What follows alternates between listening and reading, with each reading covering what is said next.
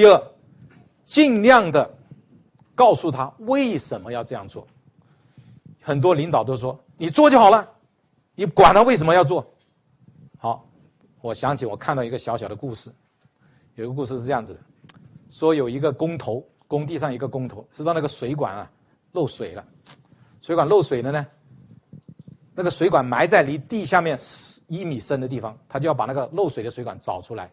他就带了一个工人跟他出去，工人背一个背一个锄头跟我来，工人背着锄头，他在那画了一个圈，就叫那工人挖一个坑一米深，那工人就咚咚咚挖了一个坑一米深，他一看没有水管，搞错了，在这里又画一个圈，又说挖一米深，那工人咚咚咚又一米深，一看还是没有水管，第三个地方又画一个圈，那工人把锄头一甩，说你神经病啊，你变态啊，叫我东挖一个坑西挖一个坑，不挖了，你来挖。为什么？你为什么不告诉他我们是找水管呢？听完这个故事知道了吗？你告诉一个人做事情又不告诉他为什么，他一边做一边骂你变态，骂你神经病，他做得好吗？一定要员工弄明白他为什么要这样做。特别我们有一些比较复杂、比较繁琐的操作规程的时候，你不搞清楚，他说你那么烦干嘛呢？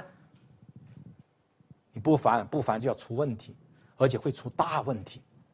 特别一些安全操作规程，很繁琐的，还有一些药厂的规程，是吧？有出药药要入口的，也是很繁琐的，工人很不理解。但是你告诉他，这个东西要人命的，万一这个药出去是你家里面谁买来吃的，你不要不要这么控制，最后出人命谁算？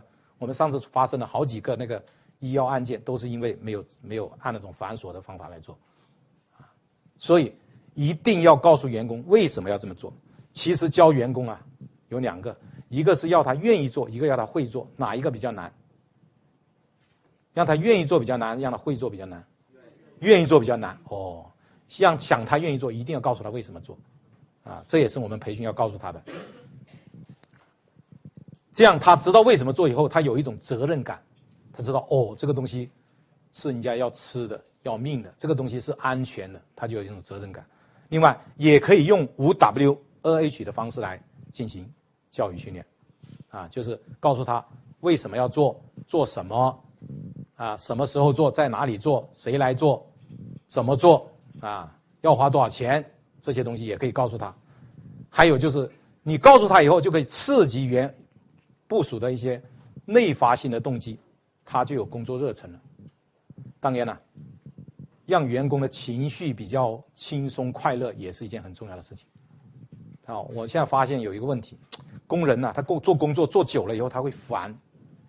啊，我在想一个，但这个是很创新，但是也很怪的一个怪招，但是怪招不能用的，就是我想啊，现在电脑那么发达，我们搞一个芯片，植到那个员工的脑袋里面去，然后一进工厂门一扫描就激发芯片了，那工人傻乎乎在里面笑眯眯的很开心的工作哈啊，然后下了班一扫又回去了。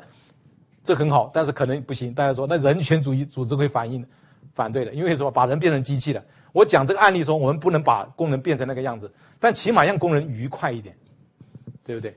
如果工人都很难受，你怎么做得好？所以教育训练这个也是很重要的，就是怎么样让员工快乐的工作啊。所以我为什么今天一讲课就问大家有没有快乐？如果你们都不快乐，完了，你的部下会快乐吗？大家都不快乐。